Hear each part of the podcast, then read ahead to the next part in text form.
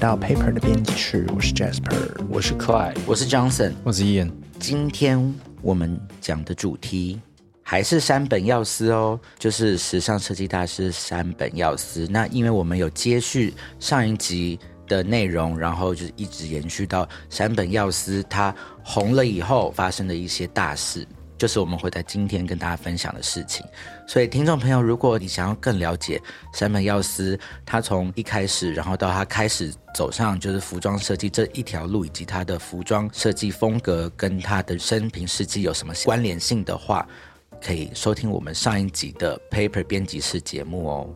但在这之前呢，我们还是要小小的前情提要一下，就是山本耀司他在这个服装设计界的重要性地位在哪里？上一集呃提到三本耀司，他在一九七二年创立的 YS 自己的品牌，然后他用了非传统的女性服饰，就是所谓的独立女性的服装，然后不是为了谁而性感的服装，有很多的黑色，然后像男装的宽松的尺寸取灵感的服装，他就带着这样的衣服，就在日本掀起了一个。新时代的革命，嗯，对，嗯，那他在日本做成功了之后呢，他就看着他公司黑板上那张被图钉钉满的日本地图，他就决定来去巴黎试试看。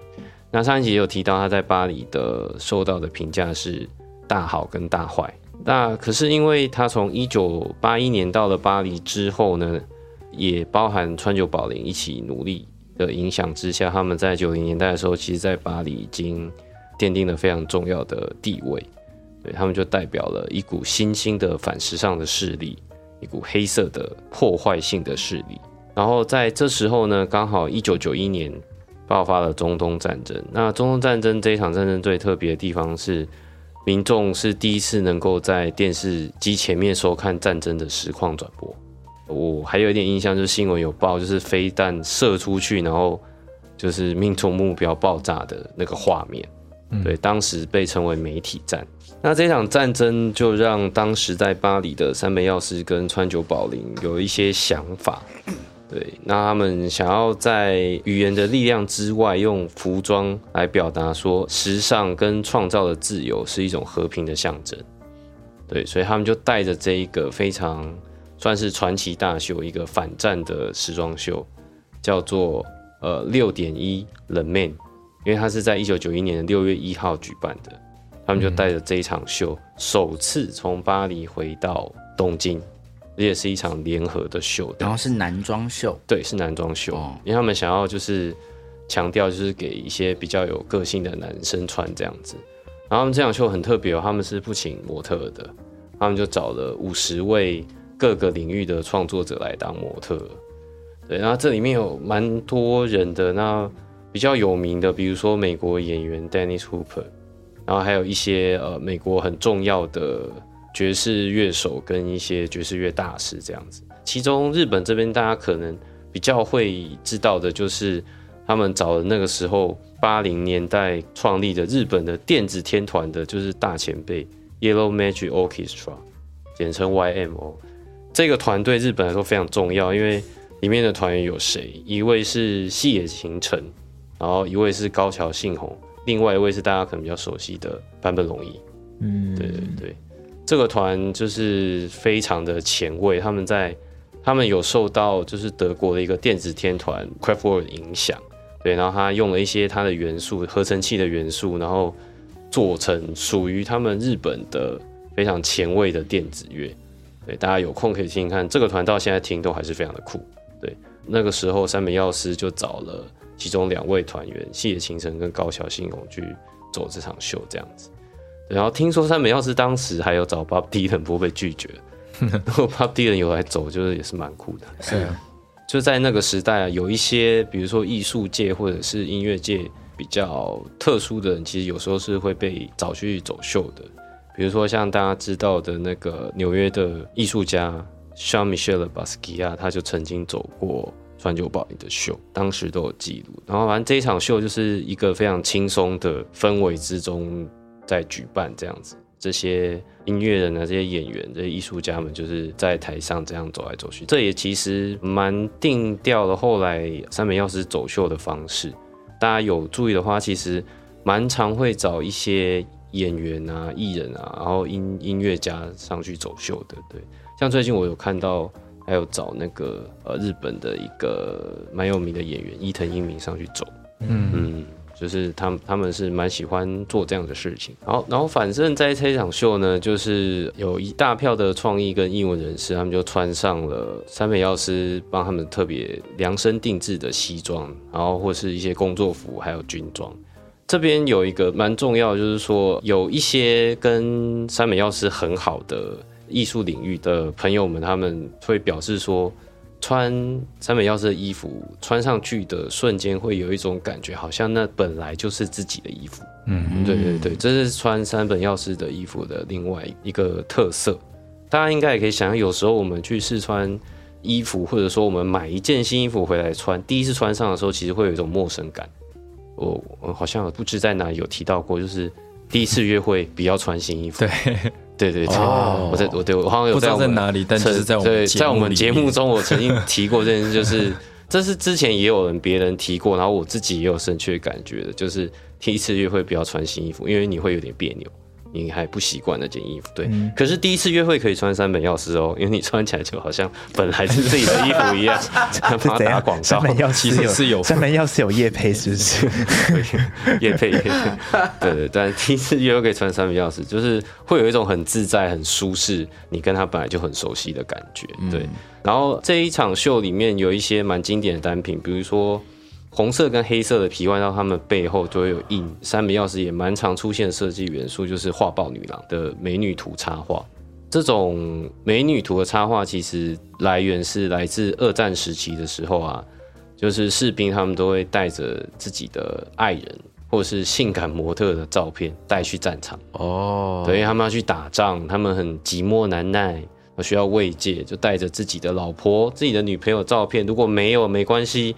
就带一个美女的照片，反正就带一张就是漂亮的模特的照片，就去战场这样。对幻想她是你的女友嘛？对，是这样子的大家应该在电影都有看过这个画面啦，蛮常出现的。对从，某个口袋，只要是那种二二，战的，对，然后他们可能就放在头盔啊，然后在睡觉躺在那边看，就看那个照片这样，或是放在自己的怀表里面，对对好难体会哦。对 对，就是三本药师是蛮常用这个元素的，就是他会在他的服装上面就印上美女图，当然有各种不同形式的美女图啦。那这也是反映了三本药师就是他那个很大男人的那个思维。但是他这一场，秀不是主题是要反战吗？对，然后他用战争的这个元素，这不算战争元素啊，但这个文化是来自战争，没有错。就是点题啊，哦这是关于战争哦，这样子。对对对对 OK，这一场秀叫六点一了 man，然后其中的那个有一件红色的背后印有美女图的皮外套，就是现在在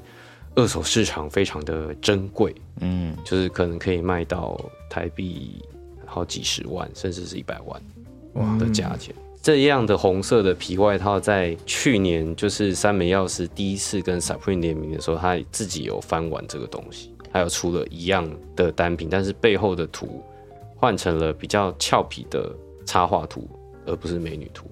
这是它蛮蛮重要的一个设计的元素，不只说在皮外套上面，它在西装外套上面也蛮常使用，或者甚至衬衫都可以看得到这样子。对，这一场秀就是相关于自由和平的象征。那还有哪些东西它是更可以代表这个意念？呃，其实你如果要说从单就服装设计上来看的话，其实并没有那么明显。嗯，对。但是因为这一场秀，他们主要是要表达说时尚跟创作的自由，那包含这些艺术人他们开心的穿着他们这些做的衣服，对。然后他其实整个秀，因为他是穿插走的，就是川久保玲会先走一段。然后再换三美老师走一段，嗯，那他整场秀都是非常和乐融融的，嗯，川久保玲本人走，呃，没有他呃他的他的系列，他的系列，对对，他的系列会会会先走一段，然后再换三三秒是走一段这样，对。那整场看下去就是非常的和乐融融的一场秀，它也不像一般的那种呃时装秀，可能比较拘谨一点，透过呈现这一个欢乐自由的方式来表达说。当你可以去自由的创造服装，自由的创作，这是一种和平的象征，这样子。嗯，对对，但、但在服装本身，他们并没有用很什么很激烈的方式，或是呃，或是说什么衣服上就印了一个 anti war no war 那种方式，他们不是用这样做的。对对应该是一种氛围啦，因为你要在一个秀场上面看到这么多创作者就是集结在一起，也是一件很难得的事情。嗯。我觉得这件事情也象征着一种创意的团结。嗯嗯用一种比较开心的方式来回应战争啊。再来，我们要提一下山本耀司，他跟艺术的关系一直都是蛮算是蛮密切的。对，我刚前面讲这么多艺术家朋友，刚刚先前有提到，就是在八零年代，三美要是刚去巴黎的时候，他其实蛮常被媒体修理的啦。被批评，对各对各种批评，对，但是因为大家也知道他就是一个叛逆的人，所以他是有一种不服输的精神。对，你们再骂没关系，我就留下来继续做。嗯，对，做做做，这样做了差不多十年，哎，他其实就被接受了。你说十年后就是大大概在九零年代的时候，他跟川久保玲的地位在巴黎就已经就是确立了。那所以其实某个意义上来说，他被接受了。对，那你知道，对一个叛逆的、有点边缘的人来说，被接受就是又是另外一件事情。哪一种是？呃呃，就会很生气嘛，就是就是我就是要边缘，对，就是会有另外一种挣扎啦。哦对，比如说像当年科口 Ben，嗯他就是也是一个非常叛逆，他就是完全不想要成为主流的音乐被那样关注。可是当他他就成功了，他就是像神一样，所以他有他自己的挣扎。三美要是有这样的挣扎，当然他没有像可口 Ben 那么激烈，音乐就成为他的出口，他自己会写词写曲啊，然后也会就是现场演出这样。他在他会唱吗？他会唱，他会唱，哦自己唱唱的不错，他唱的不错，对。所以他是不爽，大家开始喜欢他，然后他就开始做音乐这样。呃，这这是一部分啦，对他还有做了一些其他的事，对，但这个是这个是一部分，就是他的出口这样，对。那他在一九九一年就发行了自己的第一张专辑，专辑名称中文叫做啊，必须出发，必须出好发，中二哦，好，对啊，就是对必 是要去哪须？出发，再再反抗体制。啊，必须出发，必须对。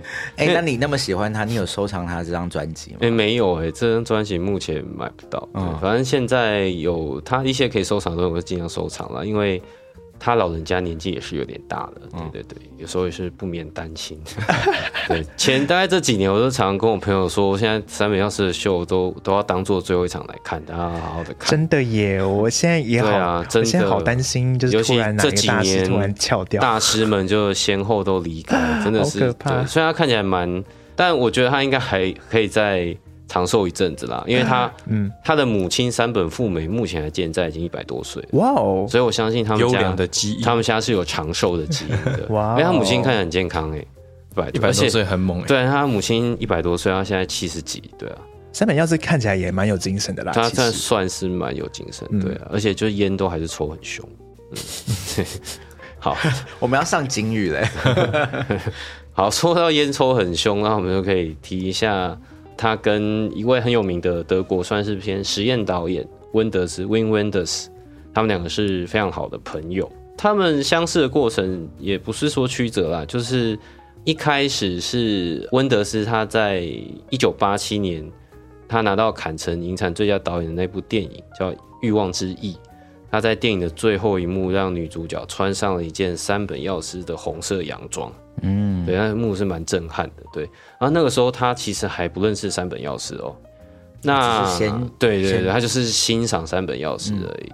后来他们就认识了，这样。那三本耀司那时候说，诶，他认识温德斯的时候，就觉得，诶，他们好像是已经是认识很久的好朋友了。温德斯一定说：“哎，我在我的电影里面穿你的衣服，哎。”然后然后温德斯有说过，他说他穿了三门钥匙的衣服，就觉得，诶，好像自己已经拥有这件衣服很久了。大家大家不约而同都这么说。对，就是这样的一个感觉，这样太客套了吧？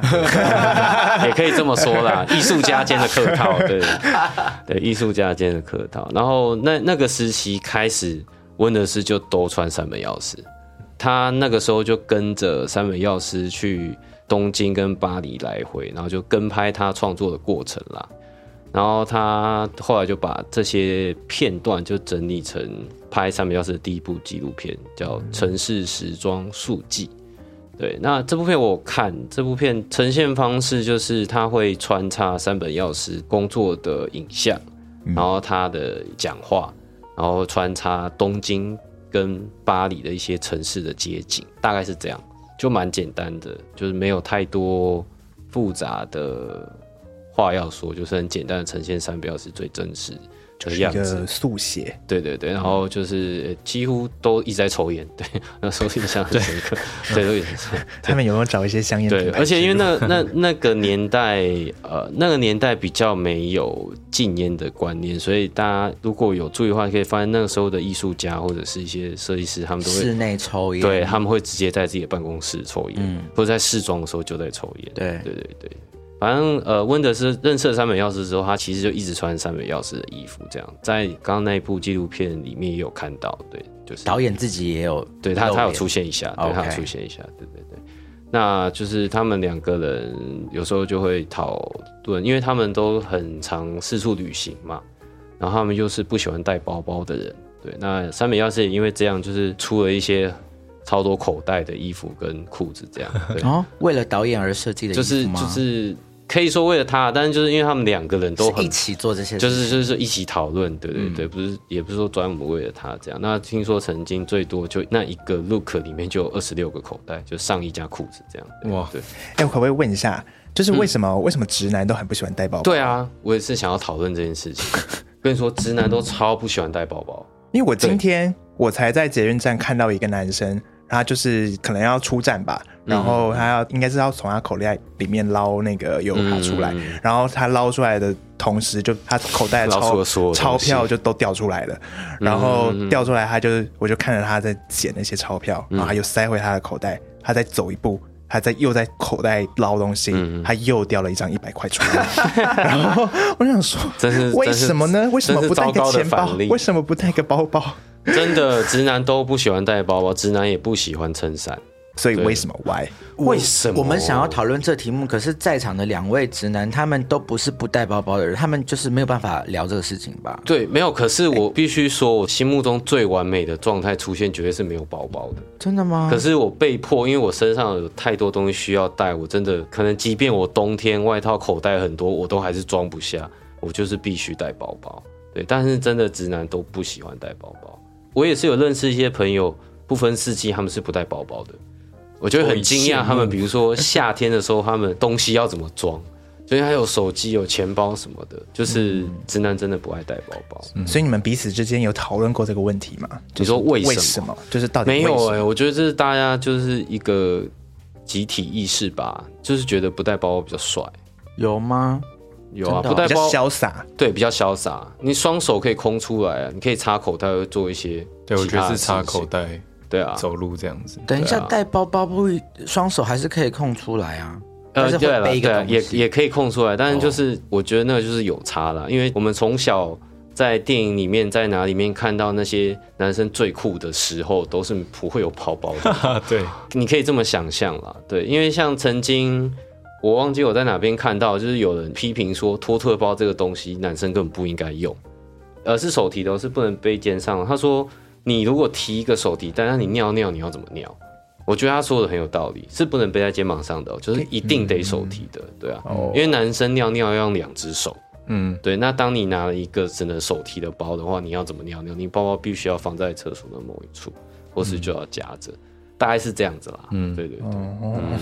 嗯，嗯，伊恩也是觉得不带包比较帅嘛。真的是这我也认同。但我对从小到大就是都是大包小包。对啊，但这真的没办法，我也是大包小包，对啊，因为我每天要带笔电出门 的人，对，可以不用带包包，真是就是太完美了。真的。嗯我也稍微能够理解一点点的部分，在于我最喜欢夏天的时候，然后穿各式各样大口袋的这个裤子，所以就是可以把什么所有东西都放在裤子里面，然后就这样去夜店。嗯，对啊，对啊，哦，但那是因为去夜店呐、因为夜店就是要酷啊，对啊，夜店就真的是因为要为了要耍帅啊，你纯粹只是不想要带个包去夜店。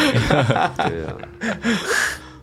还有另外一个也也以不喜欢带包包出名的，就是 Rick Owens。嗯，对，他也蛮常强调说，你买我的外套，你不需要带包包，就是你的护照、钱包全部我的口袋都会帮你做好。对对对对对，可是我比较能够，我能够理解跟接受，就是说，刚好你买的服装是可以装这些东西的。嗯嗯，可是因为我真的只是对，也是在捷运上面看到很多人，他的比如说那个口袋塞了一个钱包是很鼓的，对对所以他的那个后面屁股的那个口袋完全就是一个对啊对啊有一个鼓起来的一个很大的形状，没有错。就觉得好像不太舒服我。觉得那个是理想状态了，但真的很难达成。我好像也可以理解，就是很难达成。不带包包，感觉比较帅的那种感觉啦，。啊对啊，就是例如说洒脱一点，就是你身上穿了一件大衣、一件风衣，然后嗯你就是可以手插口袋，然后让让衣服就是可以存在一个很棒的一个飘逸的状态。对啊然后如果你背了一个包，就可能就会压住那个衣服、嗯就是多了一个东西。啦，对啊，嗯，但是我觉得得这一切的前提呢，就是你不可以让自己显得难堪。对就是例如对钱掉出来 这种事对对，或者是你要你要很辛苦的去捞东西，就这种状况，就你要把里面打理好。我觉得那那好，你可以不要带包包。像像我如果去参加，比如说当伴郎嘛，或者参加重要的晚宴的话，就会穿西装。那那时候我就会不带包包，啊可是就变成我的外套的各个口袋里面就塞满了东西。嗯，因为我们现在出门至少基本的要带什么？手机手，机、手机、钥匙、钱包，钥匙、钱包，还有充电器。你还会带充我电器、哦？还会带充电器，所以我就变成可能说我的钱包要塞在左边外套的口袋里面，然后手机放在裤子里，然后充电器我就要塞在我右边的外套的口袋里，就变成每一个口袋里面都塞满了东西那。样子，你的那个西装已经其实已经对，其实已经会有点变形了，所以这、对啊这件事情是真的很难达成啊。对、我也希望可以都活得这么洒脱，这样对。所以我在就是穿西装的 moment，我就偷偷的觉得，身为一个 gay，真的还是蛮开心的。就是因为你穿西装，然后你去手上拿一个手拿包什么的，其实是没有什么违和，没有违和感直的。男也可以拿手拿包啊，直男可以啊，直男可以拿手 但是他们选择不要啊。手拿包，我觉得就是因应这样的想法而生的一个配件。嗯，对。但是我穿西装，我也不喜欢带包包，对啊，因为我觉得就是你背包包什么，就是会压压压到肩膀的那个线条啊，不管怎么压都怪怪的。对，就都很奶油。对啊，真的。那手拿包确实比较不会啦，手拿包是一个选择啦，在参加重要活动的时候。没错，对对非常离题。好，好，我们拉回来一点哈。那呃，除了跟温德斯非常的要好之外，三美耀司他也有在一九九三年帮一个在德国演出的歌剧叫做《崔斯坦与伊索德》这部歌剧设计了戏服。嗯，对。那另外就是呃，另外非常有名的现代舞的大师 Pina Bosch，对 Pina Bosch 跟山本耀司的关系也蛮好的。在一九九八年呢，他庆祝他们的舞团乌塔帕芭蕾舞团的二十五周年的时候，Pina Bosch 就邀请三美耀司帮他们设计服装。哇，对那好，三美药师帮他们设计。那那一场其实是一个算是一个庆祝性，而不是真正对外售票表演的活动，就对了。那三美教授又帮舞者设计了黑色洋装，然后他找了一群穿着白色空手道道服的空手道家们，然后跟那些舞者一起表演，蛮有趣的。他们就在台上，一边是全白，一边是全黑的这样。对，然后我记得有看到一幕是，就是空手道的人就在教那些舞者打拳这样子。对 对，然后台下就一直一直在笑这样子，因为这是他们自己的纪念活动这样。对，然后三美耀是自己还有上场，就是跟旁边的人在比划招式这样。他不是自己也会吗？对啊，自己也会啊，他他有他也有上场表演，对对。好，然后再来另外一个跟三美耀司也很要好的，就是北野武，一个呃日本的怪才导演，对，嗯嗯，三美耀司曾经说过，他们两个虽然性格啊，然后跟志向都不同，对，可是他们却在某一个地方有共鸣。什么地方？直男的共鸣法吧，中中他二是说的部分吧。在某个地方对，他说就是觉得类似的他精神所以也没有，讲。对他也没有讲是哪里的，对，就是中二的部分吧。那两位直男有共鸣吗？对啊，你说他们吗？你们两位那个讲你们有感受到那个我们讲不出来的共鸣吗？呃直男的部分大概有吧，我不确定。对，哦，好，对对对。然后呃，三本耀是帮北舞设计了蛮多部电影的服装，那其中最有名的那一部就是两千年的《四海兄弟 Brothers》，这是北舞第一部进军好莱坞的电影，对，他有找了好莱坞的演员一起演出，这样就是算是比较幽默轻松的黑道片这样子。对，三百幺十六帮他设计了里面黑道们穿的西装，这样。哦，真的很适合。对，然后就是那种有点垫肩稍微宽一点的，然后裤子也是比较宽松的这样子。对，很潇洒。在这一部电影拍完之后，北舞有开玩笑说，他说。听说自从我在电影里面穿过三本钥匙之后，这牌子在日本黑道中变得相当流行，蛮好笑的，但是感觉蛮合理的。对，做这些事情，三本钥匙都是在他设计衣服之外的空档，可以说是私人时间去做的，而且讲实在也不赚钱，他就是做一个好玩。可是他已经红啦，就是跟朋友一起玩啦。对对对，那他曾经说过，他说在。他的正规创作之外，还要做这些事情，其实非常的累。对，像他一气相挺啦。对，像他有提过，他帮那个德国的歌剧做，他就是可能在巴黎办完秀完，然后又要做，或者说在日本办完秀完，又要飞去德国，就跟他们讨论去做，他其实蛮累的。对他觉得很辛苦啦。他应该要问问自己，跟他妈妈一样的问题，就是为什么要自己要那么辛苦呢？对对对，而且，因为他像德国那场歌剧，他就是被硬熬做的。他说他本来真的不想做。对，等一下，等一下，我觉得我们要用直男的心态来感受这个事情，就是他真的就是想要说嘴。没有错，你可以这么说。讨拍，对，你可以这么说。对对，你可以这么说。不见得其实内心深处是想做的。对，然后就说啊，真的很累，我做好累，我真的不想炫耀的累。好了，帮你做一下，帮你做一下。大概是这样。对，他是他他讲这些事情，跟大家分享。原来如此。OK。大概是能者多劳啦，就是这样。但他也强调说，因为他在做这些事情，所以他可以一直跟世界级的艺术家们交朋友，这很重要。对啊，对。那当时 Pina Bausch 过世的时候，他也有特别的怀念他这样子。嗯嗯。等下 Pina Bausch 也是另外一位，就是在排演的时候都一直在抽烟的。真的，我每次看那个他的一些照片啊、纪录片，就是一直 对对抽烟，对，都在公那个舞蹈室那边抽烟。这以前他们的风气。那前面有说到山本耀司他的创作的本质，他的创作的动力其实就是反叛。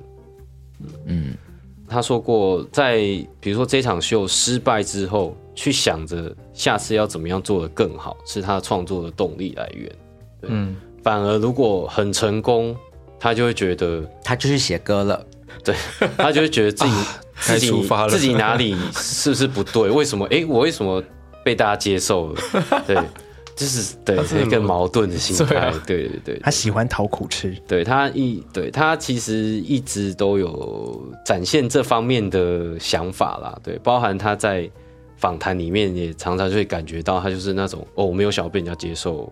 这样，嗯，大家可以不用理解我。那刚笑声是来自于谁？Jasper 吗？反社会人格，他是有一点反社会。之前之前呃，杂志上面 Rico 有跟他对谈，反正 Rico 是问他说：“哎，你需不需要你的创作被了解啊？什么？”然后说不希望，没关系，没有人了解没关系。这样。然后如果 Rico 说：“哎，创作被人家了解，总是有点开心的吧？”然后反正就是你就可以想到他那个。那个反应，所以连所以连 Rick Owens 都有一点没有办法接受，不是没有办法接受啊，有点有点有点意外，故意在故意在弄他，弄他，对对对，就是弄到他说啊，好啦，有点开心啊，这样子。之类的，大概是那种感觉。对，在他被巴黎接受的时候，他也有想了一些方式来嗯翻转自己的做法吧，比如说在一九九四年的秋冬系列，他就用了自己一直以来的禁忌当做元素。禁忌是什么？和服？为什么和服是禁忌？呃，对三本药师来说，他觉得日本设计师把和服带到巴黎是一件很可耻的事情。为什么？确切原因我不是很确定，但是因为对他来说，和服代表的是一种束缚啊，束缚感。他可能也觉得说，日本设计师你就把和服这个元素就这样子搬到巴黎去。就是好像有一点了无新意吧，然后有一点你没有在突破、在创新的感觉哦。就是说啊，因为巴黎没有这项东西，所以你就把一个日本有的东西搬过去，这样子。对，就是大家会觉得好像很合理，对。但是三美耀是一直都拒绝这么做。嗯，对。但是他在一九九四年的秋冬系列，他就觉得哎没关系，我就来用和服来做这样子。对，然后他就用了和服的元素来跟西装来做混搭，就是在这一场秀里面，就是算是也是翻转了他之前的自己的想法。但聊到这个，我想要问一下，你们觉得像山本耀司看和服这件事情的这一种态度，嗯，他其实有某种某种层次上，他是不希望这种文化符码被套用在东方设计师身上的吗？我觉我觉得我觉得也有，嗯，对，我觉得也有，嗯。那你们怎么看这件事情？就是因为我最近也在，也刚好有看到有一个中国的设计师，呃，算蛮资深的一个设计师叫乌马旺，嗯，然后对他自己也有一个理念是说，他本身就是一个东方人，他本身就是留着一个东方的血裔，所以他所做出来的东西其实就是一个东方的阐述。所以他所做的衣服里面不会特意的去强调东方元素这件事情，例如成一些对对龙刺龙刺凤，对对对对，就是那种我们很刻板印象的 cliche 的对对对的中国元素，东方元素这样。那你们怎么看这件事情？因为我们很常，包括我自己在跟一些台湾的设计师在做访谈的时候，我也很常会问说，就是你们觉得什么叫做台湾元素？嗯嗯。而且我也常常觉得，就是那些特意强调地方文化的，好以台湾来举例，就是特别强调台湾文化所做出来的衣服，都有一点看起来有点尴尬。我自己这样觉得。我有想到一个牌子，但还是不要说出来。我没有在说哪个牌子，可以等下私下讲。没有在说哪个。对，当然大家大家可以理解你说的。对我先插进来，就是说一个，我就想到觉得。蛮有趣的事情是，那如果比如说像我今天我们有这个中华文化的一些背景，所以我去设计一些刺龙刺凤的东西，就好像有点 cliche 很无聊，然后要被就是就拿出来当做一个话题来讲的话，那另外一个，那如果老外嘞，他就是拿这样子的文化来做一个刺龙刺凤的东西，大家不是常常也会说啊，你就是你又不懂，然后你这样做又不对。就这两件事情，嗯，到底怎么样才会是大概懂的意思？都都可以骂，好奇怪哦。因为像 John Galliano 也有用过很多和服跟一些刺绣东方的元素啊。对，那其实这个也是都一定会被讲的啦。对，那我是觉得看，我觉得还是看呈现方式吧。因为这些元素是配菜吗？还是说这些元素就真的是主菜呢？我觉得那个还是会有影响的啦。因为 John Galliano 当他用了这些东方元素的时候，他有他的呈现方式啦。就是说，这样讲好像也是有点私心啦。就是说，对谁有私心？对对，Galliano 有私心。OK，呃，我觉得简单说就是这些元素，不管你是不是本来就是这个文化里面的人，我觉得都可以用。嗯，觉得都可以用。我觉得想用就用。对，那。结果的如何，就是看个人功力，因为用的好不好，诠释的好不好，有没有新意，大家都看得出来了。我觉得简单说是这样，对啊，其实都可以用。那当然就是牵扯到我们之前讲的那个文化挪用的问题，但我觉得这是另外一个议题了。嗯，对，就是不管你用的再好，我相信都还是会有人讲话。我相信现在也应该是这样子。我也是赞成说，你不管你的文化背景是什么，跟你想要用的这个设计的这个。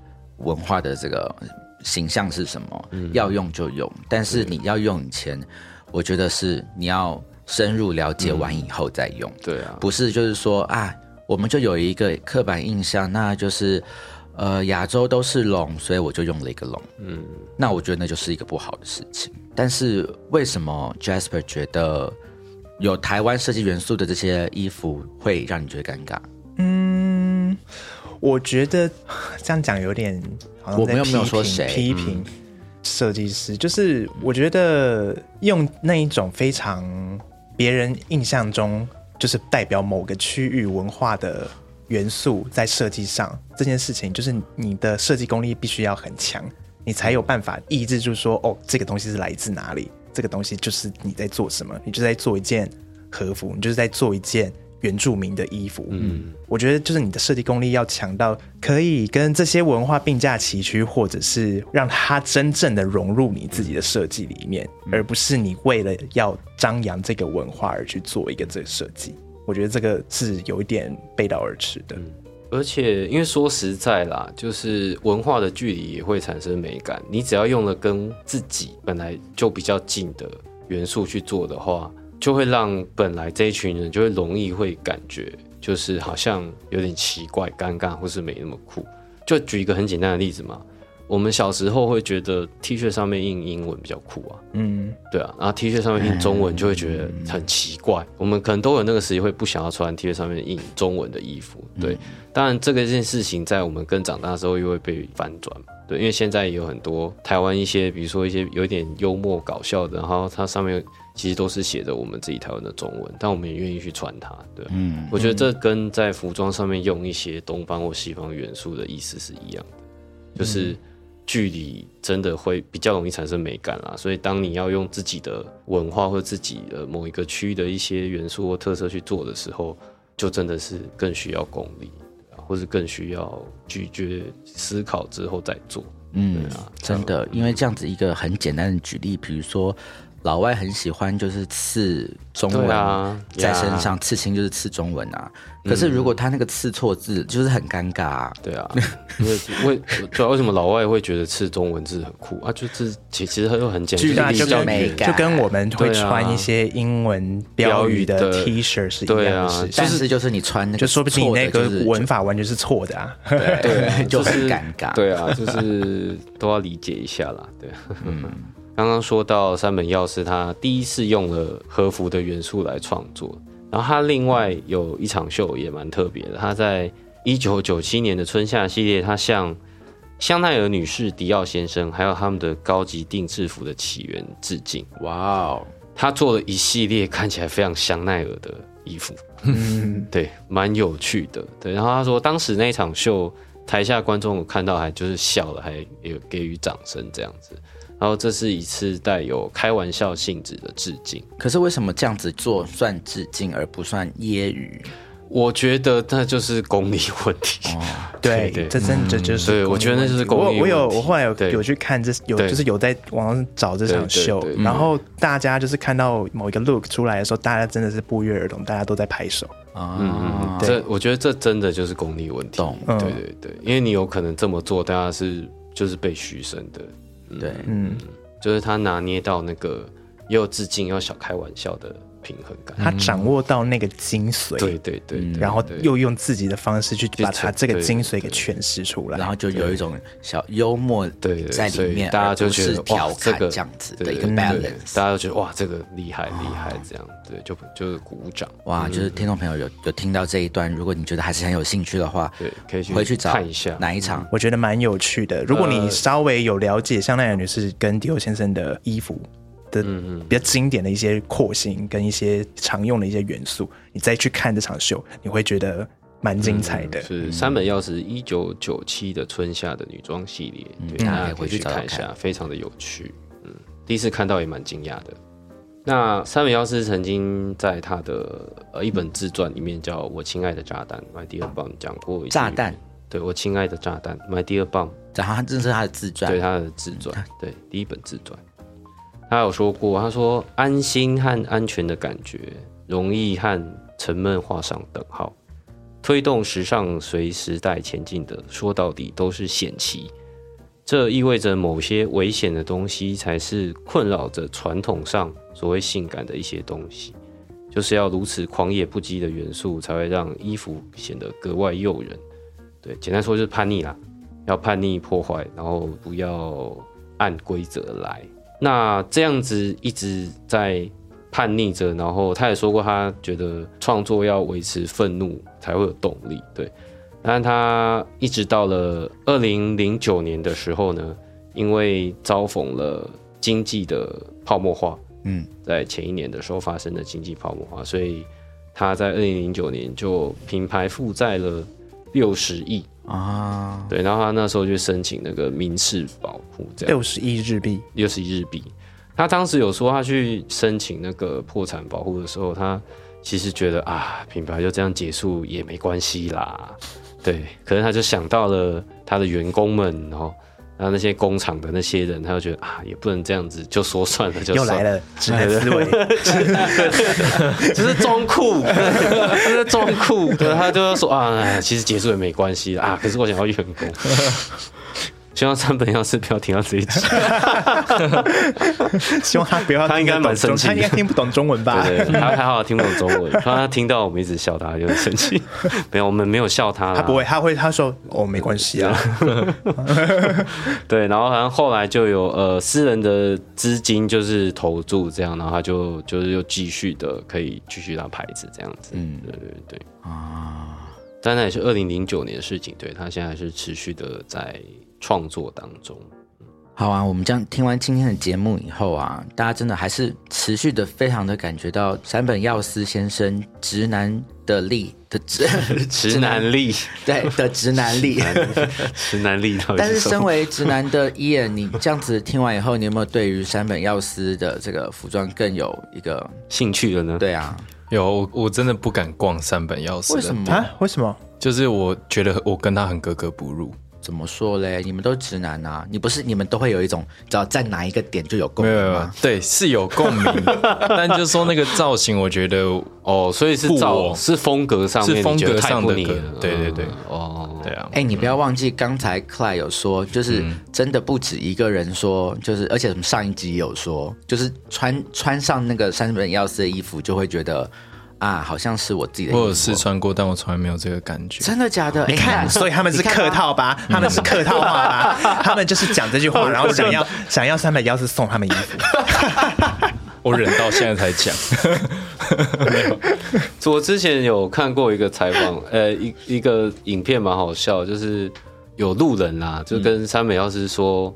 哎，你看我打工存的钱，然后买了你的衣服，这样，然后三本钥匙就说你很棒，对 对，蛮可爱的，蛮可爱的，对，然后你很棒，这个反应真的很赞，真的。对，可是还是依然你就是你试穿，你试错衣服啦。我说你应该先先试裤子，后来就是说先试裤子。有啦，我觉得一定有一人可以穿的三本钥匙啦。可能我那个时候就没有。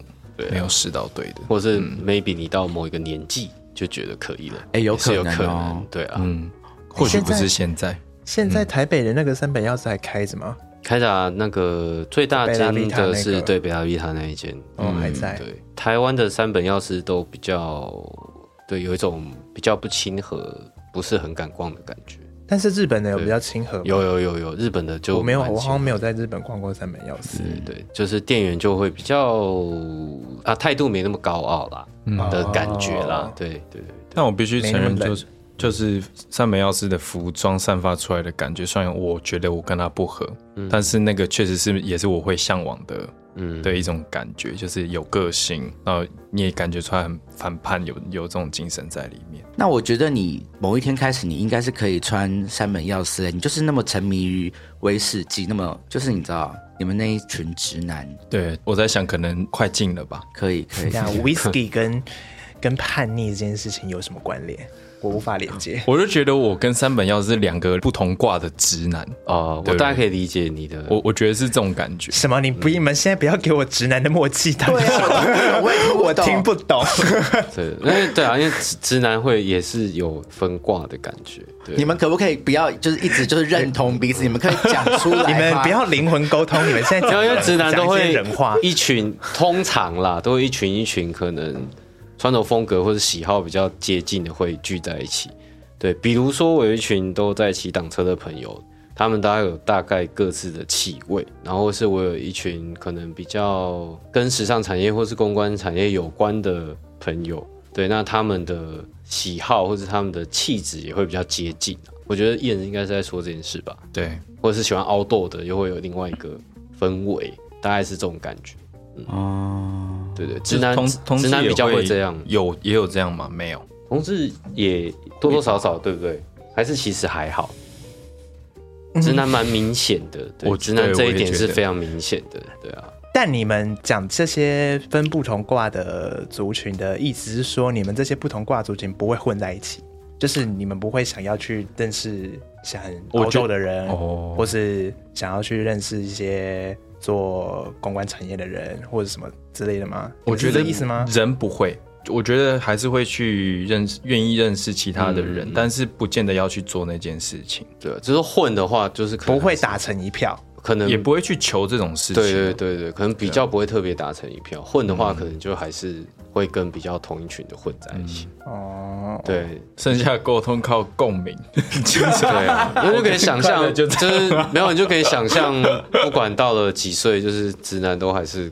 靠重生，差不多了，就是那种相处的模式，这样，对对对对对。所以虽然我跟伊恩是应该算是不同挂的，对，但是多多少少我们还是会有一些高中生等级的共鸣，对，对，大概是那种感觉。嗯，我现在就是不停的还在翻白眼中，就是听众朋友，就是以上的节目嘞，就是如果你是一个直男的话，我相信你就会觉得今天节目非常好听。那如果你不是的话，那我相信你。就问号就比较多，对你可能就会整集有很多问号。整个头歪到，你到底在讲什么？你在讲什么啦？边歪不回来，所以我们今天反正已经讲到这边，我们就是已经掰不回来了。那我们今天节目就已经就先到这边。好，我们今天就以一个非常直的方式结束了。好啦，那我们 Paper 编辑室，我们就下次见喽，拜拜，拜拜。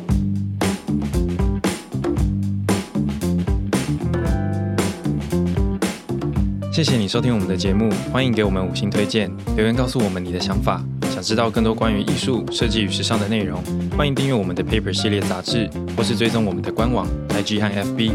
那就下周见喽，拜拜。